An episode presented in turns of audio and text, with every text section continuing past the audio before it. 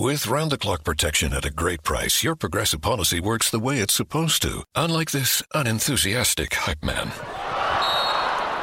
Okay, everybody, let's make some noise. Put your hands up. Or not. It's your call. Here we go now. Here we go. Switch to Progressive today. It is electric in here. Progressive Casualty Insurance Company and Affiliates. Queria pedir que você abrisse sua Bíblia em Efésios capítulo 5. Enquanto você abre, queria dar as boas-vindas aí a alguns irmãos e irmãs que estão nos visitando. Deus possa abençoar muito você, que você possa se sentir em casa e que aquelas coisas que Deus quer trabalhar no nosso coração sejam ah, acrescentadas na sua vida, que algumas sementes que a gente vai lançar aqui, que o Espírito possa traduzir ao seu coração e aplicar ao seu coração, porque o desejo da nossa vida aqui como igreja tem sido cada vez mais buscar no Espírito de Deus, na Sua palavra, na revelação, a, a vontade plena do que é dele para a nossa vida, mas algo que de fato tenha significado na nossa vida prática. Então, o que nós vamos compartilhar aqui hoje faz parte de tudo isso que nós estamos refletindo. Coisas que nós cremos que devem transformar a nossa vida, como Pérez colocou. Devem nos, nos foi colocado aqui pelo Antônio também, devem, devem nos elevar, de certa forma, fazer a gente subir de nível na maturidade cristã. Quero ler com vocês do versículo 15, 16 e 17, os versículos apenas três do capítulo 5 e, e depois mais um texto em outra ocasião, mas eu vou falando aqui, tá bom? Então, Efésios capítulo 5, de 15 a 17, diz assim: Portanto, vede prudentemente como andais, não como necios, mas sim como sábios, remindo o tempo, porque os dias são maus. Por essa razão, não vos torneis insensatos, mas procurai compreender qual é a vontade do Senhor. Amém. Que o Espírito nos abençoe nessa reflexão. Bom, nós, apesar da velocidade do tempo dos nossos dias, né, nós já estamos no último domingo do primeiro mês e é incrível como isso acontece, como, como a velocidade nos arrebata. Algumas pessoas ainda estão pensando o que vai acontecer nesse ano, e esse ano já começou. Então, aqueles que ainda estão pensando, porventura, não farão. Ah, só fará quem está já em ação. Não dá essa ideia do Brasil que só funciona ah, após o carnaval, só funciona na vida de quem não funciona. Na vida de quem funciona, a vida já começou. E é rápido, é dinâmico. A gente tem tentado falar aqui antes do Antônio, antes do Grulho, que foram bem, Deus abençoe os meninos aqui. Né? O pessoal até ficou me impressionando essa semana, quero ver os caras. Eu assim, é bacana você ser pressionado na sua própria casa, né? Uh, na igreja dos outros também falam bem de mim, gente. Isso é normal. Isso aí acontece, viu? Fique, fique em paz. É, mas a gente tem meditado sobre o tempo. Isso tem sido tão extraordinário é, para minha vida, para minha casa. E Deus me presenteou de uma forma estranha essa semana que foi quando hackearam a minha conta no, no WhatsApp, né? Eu caí assim que nem um pato mesmo num golpe, mas os caras foram bons. Eu queria pelo menos agradecer. Vocês estão evoluindo, velho. Porque antigamente vocês ligavam de qualquer jeito, agora assim vocês passam, né? os caras estão tão, tão certos.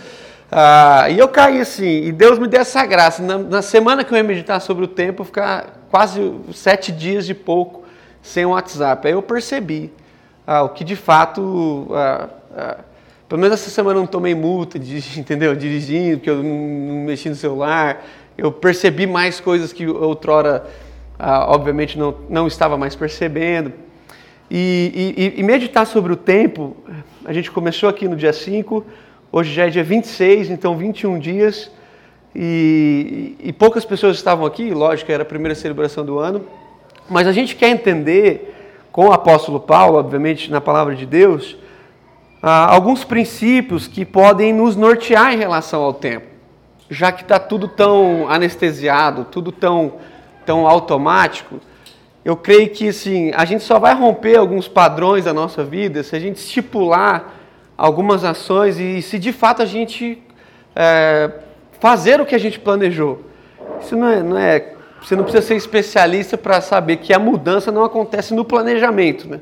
A mudança acontece no planejado, no que foi planejamento e agora está sendo efetivado. E nessa, nessa, nessa realidade, do tempo, onde a gente virou uma década, para aqueles que estavam dia 5, algumas coisas vão ser repetidas, mas isso é bom. Quando a gente vira uma década, a gente começa a pensar quantas coisas a gente viveu em 10 anos, nessa aceleração é, é até confuso. Se você não anotar, não parar com o tempo para refletir sobre isso, você não vai saber o que aconteceu na, nos últimos anos, nas últimas décadas. Ah, eu tenho falado em alguns lugares, principalmente para mim mesmo, que o tempo é o nosso maior recurso. Que não há nada mais hoje que vale mais do que o tempo. Eu estou com uma ideia, vou repartir com vocês. Eu quero fazer uma fábrica de tempo. Sim, eu queria trabalhar nessa ideia e, e, de certa forma, ensinar as pessoas, com base nas escrituras, na espiritualidade, a organizar o seu tempo para que elas creiam que Deus não errou no, no tempo.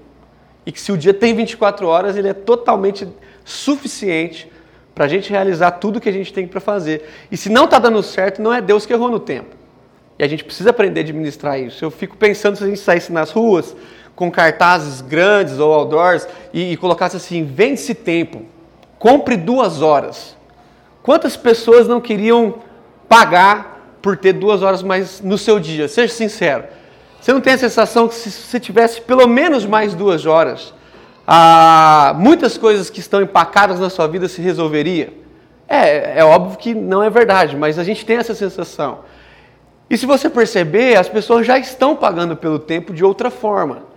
A gente está comprando constantemente o tempo que a gente tem e o não tempo que a gente tem. A gente já está ficando matemático nos cálculos.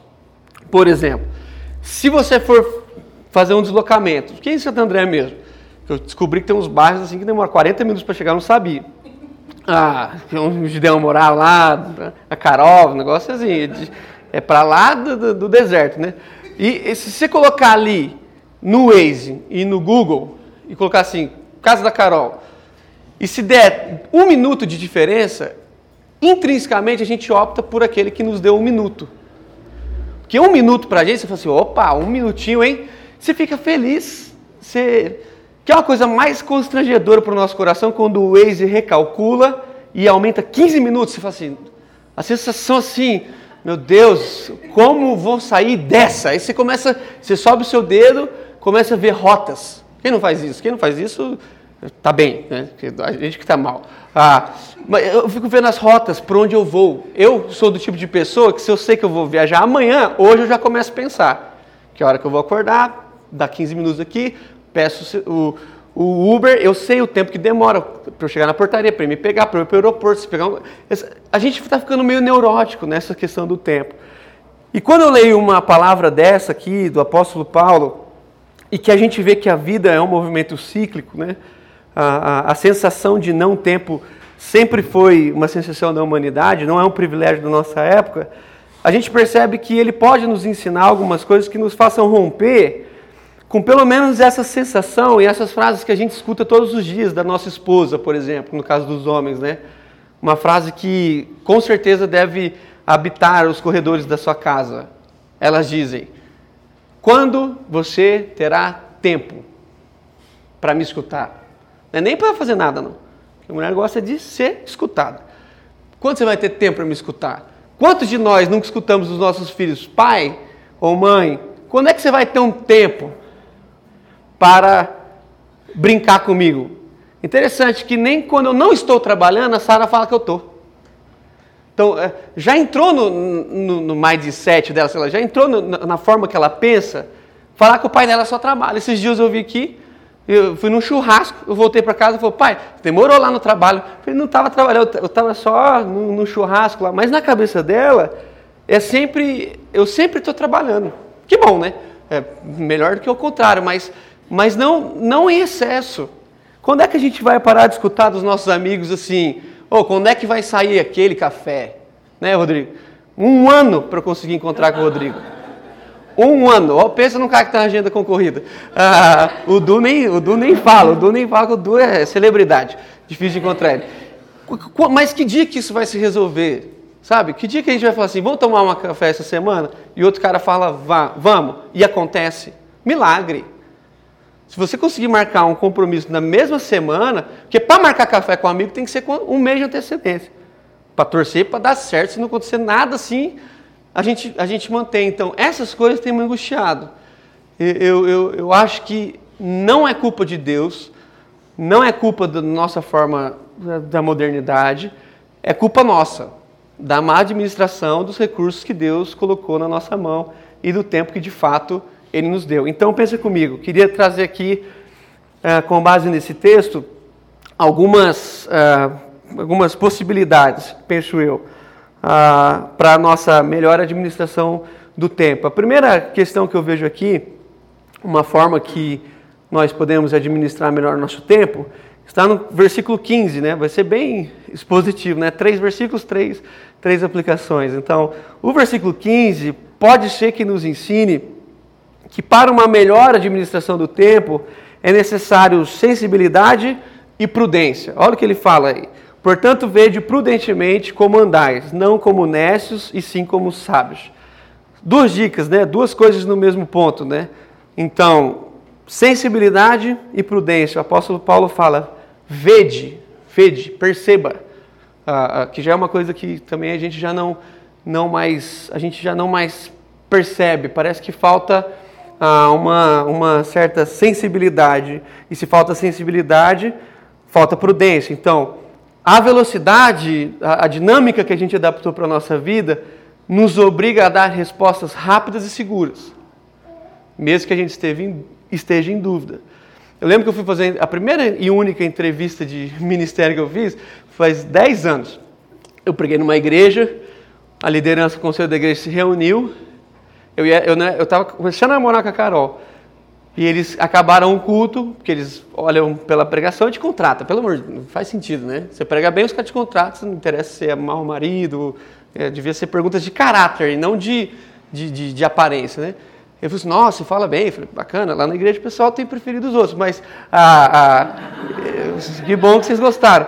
Aí ele falou assim, e aí, você fica o ano que vem? Eu falei, fico aonde? Aqui com a gente? Eu falei assim, como assim? Tinha 20 anos. Eu falei assim, 21. Eu falei assim, como assim fica aqui? É, a gente precisa da sua resposta. Eu falei, vocês querem que eu decida a minha vida em 15 minutos? Rapaz? Eu falei, não tem como. Ele falou, quantos dias você precisa? Eu falei, uns 15. Eu escandalizei os irmãos escandalizei a igreja, que eu precisei de 15 minutos para perguntar se eu ia pastorear aquela igreja. Falei, 15 dias. Essas, essas, é assim que a gente está. Então eu pergunto uma coisa, essa, essa sensação que tem que ser agora, que eu tenho que ter a resposta certa e segura, tirou de nós essa que eu chamo de sensibilidade, e tirou de nós uma coisa estranha, o presente. É, o presente, que é, que, que é um presente, né? Ah, é engraçado que a falta de sensibilidade nos conectou ao passado e ao futuro, mas não revela o presente. Vou ilustrar. Nós estamos aqui, esse é, é fato concreto, presente. Muitos de nós estamos pensando em coisas que aconteceram antes de chegar aqui e coisas que acontecerão depois daqui. E é provável que poucos de nós de fato estejamos aqui. Por quê? Por causa da velocidade. Essa sensação. Ah, ah, de que eu tenho que tomar uma atitude agora. Agora. Então, por estar preso ao que não aconteceu, ao que já aconteceu, eu não tenho mais a sensibilidade do que está acontecendo. Então, se o irmão meu está precisando de algo e ele está do meu lado, a minha insensibilidade não permite com que eu veja aquilo. Muitas pessoas falam assim: por que, que Jesus percebia tudo? Porque Jesus sempre foi um presente. Você já viu Jesus meio, meio assim, preocupado? Jesus, não sei se desse exemplo, mas, mas aqui é muito. É, é isso. Jesus está indo para a casa de Jairo. Está indo para a casa de Jairo. Fato concreto. A filha de Jairo está morrendo, o pessoal chega, fala que, ela vai, que já morreu, tudo aquele negócio. No meio do caminho aparece a mulher do fluxo de sangue. Até aqui tudo, é, tudo bem. Quando a mulher toca em Jesus, Jesus cura a mulher. Era isso que ela queria. Jesus para, Jesus para, e ele começa a conversar com a mulher, mas pensa que a menina está morrendo. A menina está morrendo e o pai dela está com Jesus. E Jesus fala assim: Alguém me tocou. Ele para, calma, como se assim, tranquilo. Aí, pessoal, como assim, Pedro, né? E os discípulos, muitas pessoas estão te tocando. Assim, não, alguém me tocou diferente. Aí Jesus vai, procura a mulher, vê que a mulher está trêmula, chama a mulher, restaura a mulher para a sociedade, tudo bem. Não é esse o texto da pregação. Ah, mas, mas, mas ele faz muitas coisas lá. Só que a filha de Jairo ainda está morrendo. E Jairo está assistindo essa cena. Jairo está lá assim, tipo, e aí, Jesus, não era lá? O milagre não ia acontecer lá? Pensa se você é Jairo, o toque que você não ia dar em Jesus. Assim, Jesus, dá para dar uma. Acelera, só assim, depois você volta. Resolve aqui, já resolveu aqui, resolve lá. Se eu fosse Jesus, eu curava aqui e assim, já volta aqui. Já vou lá, eu curava lá e voltava. Só que é capaz de quando eu voltasse, a pessoa já não estava mais lá. Tá entendendo? Então, assim, nesse, nesse, nesse anseio pelas respostas rápidas, dinâmicas e de que eu não posso perder o tempo, me parece que a gente está perdendo a sensibilidade de quem de fato está conosco à mesa. Então, a pessoa está falando coisas sinceras e profundas do coração dela, você está olhando para ela pensando no que você vai almoçar. Seu celular vibra, é, você não consegue. Eu até tirei o relógio, porque se, se fica parecendo assim, você fica refém do que deveria te auxiliar. E a pessoa que está com você não encontrou com você. Ela está ali, ela faz assim, ela, ela faz cara ah, de assustada, mas ela não está ouvindo o que está de fato acontecendo, é insensível. O apóstolo Paulo está dizendo para nós, pelo menos eu entendo assim, que essa falta de sensibilidade, de prudência, está deixando a gente nécios, né? E não está levando a gente para uma, uma, um amadurecimento, para uma vida de sabedoria. E nós não estamos percebendo que o que de fato define a nossa vida, o que de fato define a nossa vida é o presente. O presente define o nosso passado e define o nosso futuro. Então é por isso que a gente está confuso, porque amarrado no passado, ou às vezes amarrado no futuro, a gente não está vivendo o presente. E esse é o contexto da nossa complexidade. Porque se eu estiver aqui, na convicção do que eu estou fazendo, eu terei condições de viver as mazelas do que pode dar errado de estar aqui. Está entendendo? Eu estou aqui, se der errado, eu tenho convicção de que eu estive. Eu não vou ficar me lamentando. Poxa, se eu tivesse dado ouvido, se eu tiver, aí eu fico me lamentando. Agora, se eu tiver sensibilidade, prudência, eu tenho condições de aguentar tudo o que esse momento aqui pode fazer para mim, sendo ele de bom ou de ruim. E eu tenho condições de avaliar com mais clareza, obviamente, o que pode ser que aconteça desse encontro aqui. Por quê? Porque eu tive sensibilidade e prudência. Então, eu tenho condições de viver as mazelas ou sucessos e eu tenho condições, a sensibilidade de talvez poder perceber o que acontece depois desse encontro. Sensibilidade. O apóstolo Paulo, ele trata com muita seriedade uh, nesse ponto. Eu vou seguir aqui, porque eu quero falar de Moisés também. O segundo ponto que eu entendo, é, que esse texto nos mostra, e falei também aqui, é a sinceridade. Perceba o, capítulo, o versículo 16. O apóstolo Paulo diz assim na minha versão: remindo o tempo porque os dias são maus. Ah, ah, meus irmãos, não, não, sinceramente, é, ah, os dias são maus. Ontem a gente foi num casamento ah, maravilhoso, Deus deu uma condição muito boa para o casal, um lugar magnífico, um lugar magnífico. Só que duas quadras antes desse magnífico é um lugar tenebroso, que é o centro de São Paulo. E aí a Jael estava comigo, amiga lá de Uberlândia, madrinha nossa, né, do casamento, está passando uns dias lá em casa, veio para o casamento, e aí ela me fez uma pergunta. Vou te expor aqui já, mas nossa amizade suporta. Ah, ela me fez a pergunta, ela falou assim, vocês já se acostumaram com isso? Falei, com o quê? Com esse tanto de gente. A última vez que eu fui no centro a pé, o homem que estava assim, como daqui na Line, ele literalmente, desculpa falar isso, mas ele literalmente abaixou as calças e fez cocô na minha frente. Eu falei assim, que isso? Que que... Na rua, no chão. E, e, e sem pudor, mas também sem o um mínimo de humanidade. E, e, ela me falou: vocês já se acostumaram? Eu falei assim: ó, sinceramente, sim. Sinceramente, sim. Para nós, é todo, todo semáforo tem alguém com uma história triste, com uma placa triste e com uma criança. Ah, o que diferencia um ao outro? O que me faz ajudar a um e não ajudar o outro? Eu não sei. É a crise de todo semáforo. Vou contar um negócio para você. Eu administro semáforos, o tempo. Eu olho lá na frente, se tiver vermelho, eu reduzo daqui. E vou indo. Primeiro que eu não gosto de ficar parado. Segundo que eu não aguento mais todo o semáforo ter que viver uma pressão de algumas pessoas e a pressão interior de que será que é verdade? E se aquela criança de fato estiver com fome? Eu, eu tenho dificuldade, então eu escolhi as pessoas que eu ajudo. Eu já sei todos os, os, homens e mulheres de rua, são os mesmos, eu sempre ajudo os mesmos, e de vez em quando a gente toma até lanche. Mas são alguns. Então, mais na sinceridade, a gente tem que responder assim: vocês se acostumaram? Sim, porque os dias são maus e parece que a gente não está percebendo. O nosso, o, o que, que, que mais a gente quer ver após uma tragédia? Um bom meme para compartilhar. Eu fico imaginando o que faz da vida esses caras que fazem meme.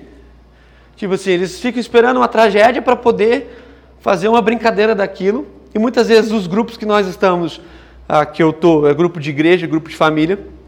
E o que me escandaliza mais não é a pessoa que faz o meme, é quem compartilha o meme eu fico pensando com o que, que isso tem a ver com a nossa vida, como por exemplo agora, o momento que a gente vive, de guerra, de, de morte, a gente se acostumou. Para nós é, é, tipo assim, morre uma bomba, mata 600 pessoas no Iraque, a gente passa promoção do sorvete. Você fala, viu amor, promoção do sorvete lá no, no macro? Tá entendendo? A gente se desligou. A gente se desligou. Isso está faltando de nós o quê? A sinceridade. Então perceba. Alguns caras estão dizendo que todo mundo, você vai falar, ah, eu não. É porque é de estatística. Todo mundo gasta em média 4 horas de redes sociais por dia. Fala assim, ah, eu não gasto não. Gasta, se você não gasta, muito bom. Mas provavelmente você gasta. Legal. Se você gastar 4 horas por dia, vou te dar uma conta triste. Em cinco anos você ficou 250 dias no celular. Em sete anos você ficou um ano no celular. Aí agora deu um peso. Putz, um ano, agora deu um pezinho, né? Mas também você não vai mudar, só deu um pezinho, mas você vai continuar. Ah, porque a gente é assim, a gente fica sabendo, mas também não toma atitude. Ah, esse tempo gasto está tra trazendo para nós essa distração que gera uma insensibilidade e gera não sinceridade. Então, há dois tipos de pessoas, pelo menos, que se qualificam aqui, considero eu. A primeira é que, olhando esse caos que a gente vive, é aquele, aquele esperançoso é, é, doente. Ok, rapaz, você sempre conta com ele, a vida dele é uma droga, tá tudo errado, mas você conversa com ele e fala assim: oh, mas se. Hum, só falta toda conversa com esse cara, ele tá por um triz de fechar um bom negócio. Entendeu? Você conversa com ele assim, mas se eu acertar agora a minha vida, aí é só. Aí é sentar. E como se fosse um benefício parar de trabalhar. Tipo assim, eu não consigo pensar na vida sem trabalho. Tipo, mas tem gente que gostaria de ganhar na Mega para não trabalhar. Então eu não consigo entender. Ah, ou você fica esse esperançoso que não tem mais a dinâmica do, da, da realidade, falta para você sinceridade, ou você fica aquele tipo de pessoa assim, desequilibrada e, e, e, e ah, não só desesperançosa, aquele cara que, que tudo que acontece com ele deu errado. Entendeu? Ele é vítima de um sistema e está todo mundo articulando contra ele. O papel da humanidade é prejudicar esse irmão. Ele é um mau funcionário, aí manda ele embora, ele procura motivos para ver por que mandaram ele embora. Fala assim, né, você sabe o que aconteceu lá na empresa? Ele é uma vítima, ele é mau funcionário, chega atrasado, não cumpre prazo, mas ele é uma vítima. Ele não trata bem a esposa, ele não trata bem os filhos, depois a esposa pede um divórcio, ele é uma vítima, não sei o que aconteceu. Ele, ele busca mecanismos de se convencer, mas ele não busca mecanismos de mudar. Ele não muda, ele só se convence e ele tenta te convencer. Então, o papel dessa pessoa é convencer todo mundo de que de fato há uma conspiração contra a vida dessa pessoa. Tudo que ela faz não dá certo. Se ela abrir uma empresa, a empresa quebra. Se ela começar um relacionamento, ele termina. Ele não tem amigos, ele não tem, ele não tem nada. Mas tudo por causa de alguém. Então, essa não sinceridade vai nos levar a esses dois extremos. Ou a gente, esse tipo bobo alegre, sabe o bobo alegre? não, tá, tá, tá, tá, tô devendo lá cinco meses de aluguel, vamos cortar a luz, mas, ó, Deus tem um projeto. Não tem, desse jeito não. Ou ele está sempre para um, uma nova entrevista, sabe aquela nova entrevista que vai virar. Amanhã você está com cara, amanhã vira, amanhã pau. Ou ele é igual um amigo meu, nunca tinha trabalhado, eu perguntei para ele quanto que ele pensava que ele deveria ganhar para sustentar em São Paulo, sem nenhuma experiência de trabalho. Ele falou assim, ah, se eu ganhar uns 6 mil, acho que. Eu falei, nossa! O seu primeiro emprego, você quer ganhar 6 mil? Eu falei, ah, não, por que você não falou antes? A gente já agilizava isso. Seis, só 6 mil? Tá, tá, tranquilo. Aí você sentou. Você quer fazer o quê? Ah, se der também para também, meio período, ajuda. Ah, então assim, vamos viver. Nunca é capaz dessa pessoa nunca chegar num salário desse que ela quer ganhar de primeiro. Então essa insensibilidade vai nos deslocando da vida. Você está tá entendendo? Então vai gerando em mim ou esse sentimento de amargura, que eu sou um coitado e todo mundo me prejudica, inclusive a minha esposa e meus filhos, ou uma esperança que ninguém vê. O cara tá sempre para virar, mas você conversa com a mulher dele, ela fala a verdade. Ela fala assim: "Ah, não tá, você tem que ir lá". Aí joga para mim. Vai lá, conversa com ele. Fala lá, dá uns toques, assim, tá vendo? Não era necessário se a gente de fato percebesse com sinceridade o tempo. Terceiro e último lugar, ah, eu acho que o apóstolo Paulo pode nos ajudar, porque ele nos diz que se a gente melhorar nisso, a gente vai conseguir encontrar o que de fato é a vontade do Senhor. Olha o versículo 17, ele diz assim: Por essa razão, não vos torneis insensatos, está vendo? mas, procura, mas procurar compreender qual é a vontade do Senhor. Não é por acaso que esses dois tipos de pessoas sempre estão usando esses jargões de vontade do Senhor. O esperançoso e o, e o, e o desastrado. Sempre. Você conversa com ele e fala assim, não, mas sempre tem um Deus sabe, vontade do Senhor, Deus permitiu. De fato, claro. Mas eu acho que o que Paulo está dizendo para mim, e eu acho que para você também, é quando é que a vontade do Senhor vai parar de ser um, um refúgio para as nossas más obras e começará a ser de fato o que é? Quando é que, quando é que a gente vai usar essa palavra, essa frase? Vontade do Senhor, tendo feito tudo que a gente deveria ter feito, administrando bem o nosso tempo, cuidando bem dos nossos filhos, cuidando das nossas esposas, cuidando da nossa igreja, cuidando dos nossos vizinhos, e aí então, um dia falaremos, né? então estamos buscando a vontade do Senhor. Quando é que essa frase vai parar de ser desculpa das nossas não realizações, que de fato são culpa nossa? Uma coisa triste, mas necessária. Muita coisa do que muitos de nós estamos vivendo não é o que Deus sonhou para gente. Não é. Deus nunca sonhou num divórcio. Deus nunca sonhou com um homem que bate na mulher. Deus nunca sonhou com um homem que não trabalha. Um homem e mulher que não trabalham. Deus nunca sonhou com um pai que não respeita seus filhos. Deus nunca sonhou. Você acha que isso procede, conhecendo o caráter do nosso Deus, isso procede do caráter de Deus não procede. Não procede. Eu tenho tentado encontrar um espaço na minha mente para que eu use menos esse jargão e para que isso de fato seja verdade. Para que quando eu disser vontade do Senhor, que aquilo de fato tenha a ver com as obras do coração de Deus. Como diz lá no Provérbios que eu lembrei no primeiro dia: o coração do homem pode fazer planos, mas a resposta certa vem do Senhor. E o homem que não faz planos? E o homem que não trabalha? E o homem que não é justo? Quando é que esse homem, homem e mulher, vocês estão entendendo, né? Humanidade. Quando é que essa pessoa vai chegar na vontade de Deus? Nunca. Nunca. Porque a vontade de Deus é, esse, é o extremo disso. É o homem que vai lá, coloca confiança no Senhor, mas que trabalha em favor daquilo, que se doa em favor daquilo, que administra o seu tempo, que sabe dizer não, que sabe dizer não. Hoje você vai ser muito feliz se você encontrar pessoas que sabem dizer não. Não, não é uma palavra poderosa nos nossos dias.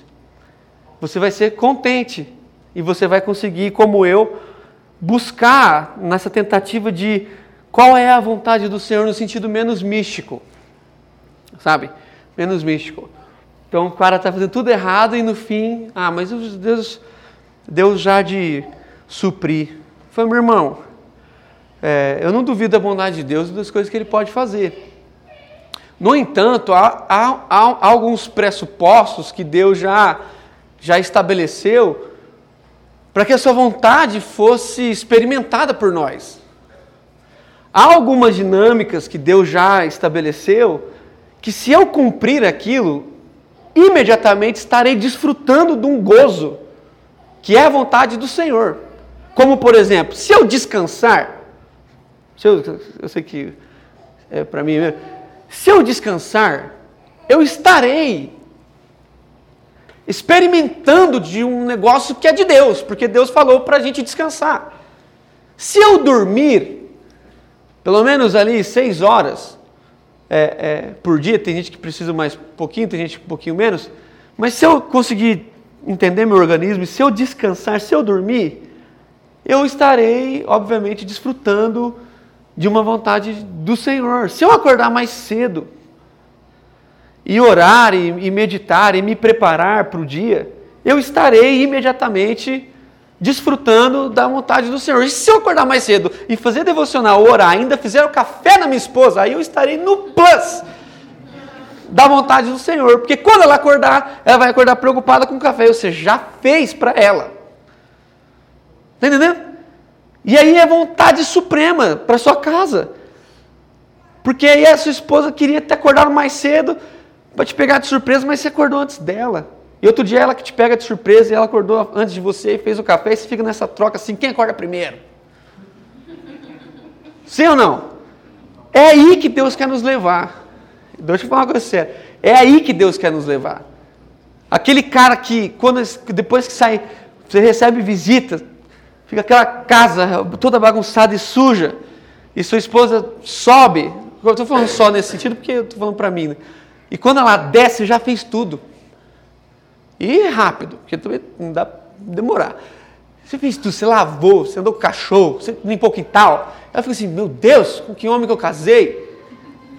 Me fala, que esposa não sonha com um homem desse? Que serve em casa, que agradece, que elogia, que fala bem, que ajuda a escolher roupa, mesmo que não saiba, dá uns palpites. Que nem ontem, botaram dois vestidos na minha frente. Olhei assim, não, para mim é muito difícil esse momento. Qual é melhor? Eu oro, Senhor, você é revelação. Eu, não, eu olhei assim, é aquele ali, graças a Deus eu tinha ido no voto da maioria. E aí ficou bom para mim. Ah, ah, mas eu estou falando sério, isso é vontade de Deus para minha vida. Administrar meu tempo, acordar, tratar bem meus amigos, cuidar da minha esposa, dos meus filhos, da minha casa, das minhas finanças, do meu tempo, da minha saúde, e tudo isso tem sido trabalhado por mim. Eu tenho sido, assim, é, muito, muito martelado nessa ideia.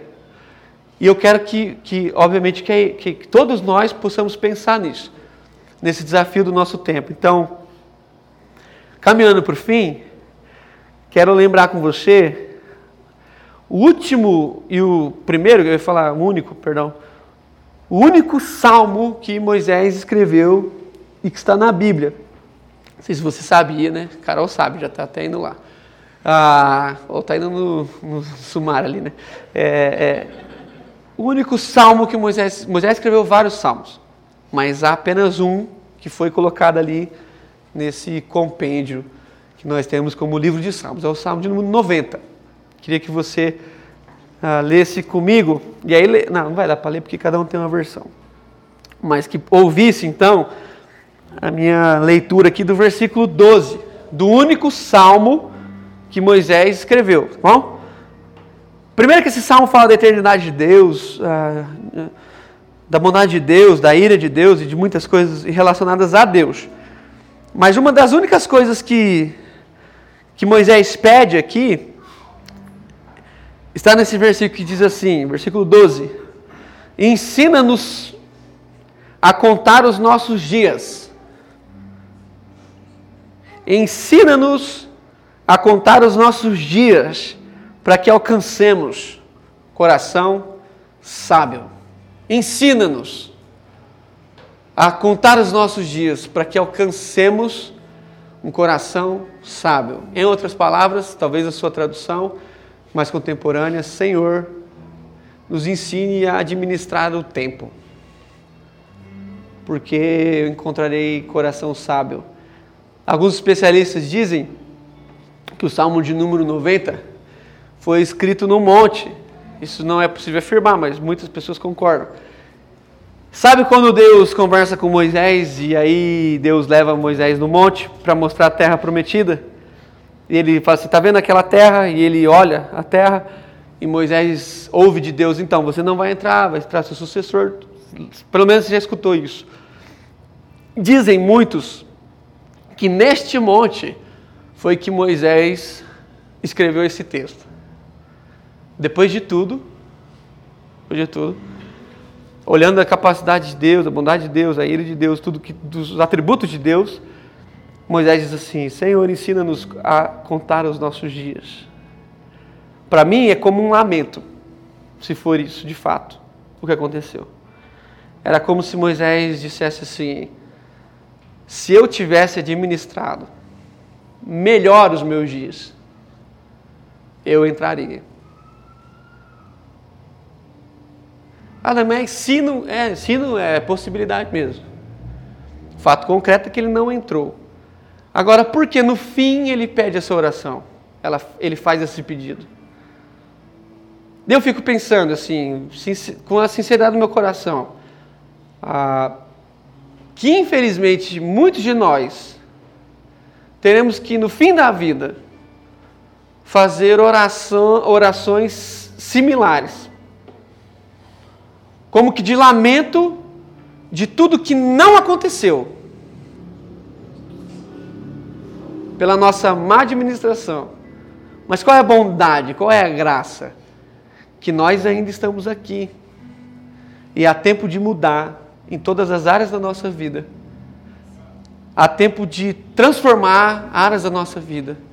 É tempo de amadurecer, é tempo de cuidar. A palavra diz que há tempo para todas as coisas, então, às vezes, às vezes você está no tempo de chorar, e se é tempo de chorar, deve ser derramada as suas lágrimas. Eu, eu, eu, eu, tenho tentado entender a lamentação, porque é estranho. Mas aí tem me, me encontrado espaço de esperança do coração, porque a Bíblia é um livro tão completo que nela há um livro só para o lamento. Então há irmãos que deveriam estar lamentando e estão se alegrando. Não.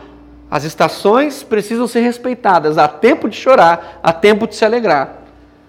E se eu não estiver sensível, se eu não for sincero, eu estarei confundindo as estações. Está dando para entender? Mas eu creio no fundo do meu coração, assim, no espírito, que Deus quer nos levar a uma maturidade onde nós possamos saber contar os nossos dias. perceber todas as maldades, perceber todas as bondades, perceber as pessoas na sua sensibilidade, encontrar com as pessoas e sair transformados, ir a um culto e sair transformado, ir a um culto e ser tocado pelo Espírito. Há quanto tempo que muitos de nós já não somos mais levados a, a, a uma transformação espiritual? Quantos de nós não temos que ficar contando causos do passado para falar da sua vida espiritual, porque nada novo acontece? Então há um tempo de Deus determinado para nós. E há uma vontade pré-estabelecida, eu creio nisso. Mas eu creio numa certa um trabalho em equipe, assim, nós e Deus, onde tudo que Ele determinou para nós pode ser vivido por nós e muitas outras coisas que nós vivemos pode não ser a sua vontade. E aí então ele tem que só permitir, mas não é o que de fato ele gostaria que a gente vivesse. Eu não quero estar na vontade permissiva de Deus. Eu quero estar na vontade estabelecida de Deus para mim. E eu queria que isso fosse para você, para nós, porque para mim é nós. Eu não penso minha vida sem vocês. Então o Rafa lembrou de uma música enquanto eu compartilhava com ele, o Baruch que escreveu, é, é, fala sobre o tempo e eu queria cantar com você. Eu não, né? o Rafa cantar. O Rafa nunca deixou cantar. É, mas às vezes eu pego o microfone no meio. E eu queria que você, se você gosta de ver a letra, você pode acompanhar. Se você gosta só de ouvir, você pode meditar. E que, como eu falei no outro domingo, que você voltasse para sua casa e não perdesse o time dessa palavra de Deus para a nossa vida, que não é minha, com certeza não é minha, e que você revisitasse alguns projetos seus para esse ano e você fosse de novo em cada item, se você ainda não fez isso, é uma chance de fazer, e você ficar assim: isso tem a ver com o projeto de Deus para mim? Será que isso aqui excedeu o meu tempo? Eu vou me matar por causa desse, desse negócio que parece bênção, mas vai destruir a minha família? Será que eu preciso mesmo dizer não para esse serviço? Ou sim? Não é porque eu estou desempregado que eu tenho que dizer sim para qualquer porta que se abre? E quem vai trazer essa sensibilidade para o nosso coração? Quem vai trazer essa sensibilidade? O Espírito, como? Se eu estiver entendendo as estações do tempo de Deus. Então eu queria que você orasse comigo nessa canção e que você estabelecesse processos sérios de mudança hoje aqui.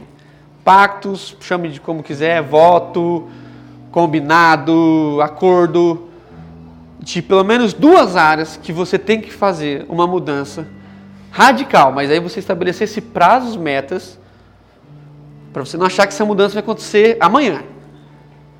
Que você fala assim, eu vou fazer isso até tal dia, e vou trabalhar assim, assim, assim, assim, e Deus há de me abençoar, porque isso tem a ver com o seu projeto para mim. Amém. Que, que nós possamos encontrar em Deus essa medida certa. Que, que nesse ainda começo de ano a gente possa tomar algumas decisões, não só porque é começo de ano, mas decisões que devem ser tomadas. E que eu e você possamos juntos, nessa disposição comunitária, ser sustento né, um do outro, ser um auxílio, um, um ombro porque todos nós temos áreas a ser tratadas, né? Você e eu não somos piores do que ninguém, nem melhores. Todos nós precisamos de colocar diante de Deus algumas áreas da nossa vida que precisam ser trabalhadas. E, e hoje, especialmente, eu queria orar por algumas pessoas que gostariam de colocar aqui diante de Deus.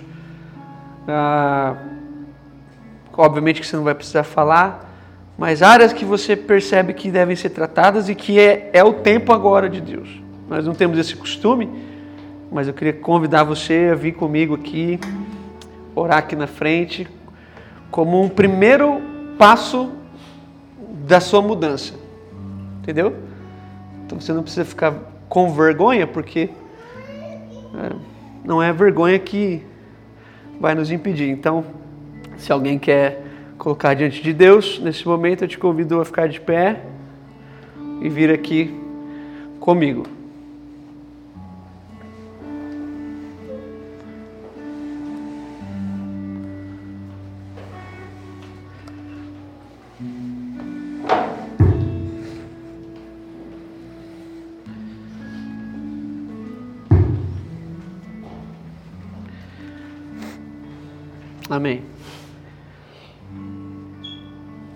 Amém, Pai. Nessa manhã, nós, como família, queremos empenhar nossa fé juntos aqui, colocando diante do Senhor e da igreja todas as nossas fragilidades, expondo diante de, dos nossos irmãos que nós ainda estamos aquém do projeto do Senhor para a nossa vida, mas nós queremos crer que nós viveremos e nós veremos transformações fantásticas nas nossas vidas. Nós queremos crer que muitos de nós contaremos testemunhos fascinantes e, e verdadeiros que começaram nesse dia, porque nós contamos com o auxílio do Senhor. A nossa esperança não está em nós, nossa esperança não está no nosso empenho, a nossa esperança está tão somente no Senhor, mas no Senhor nós vamos nos empenhar.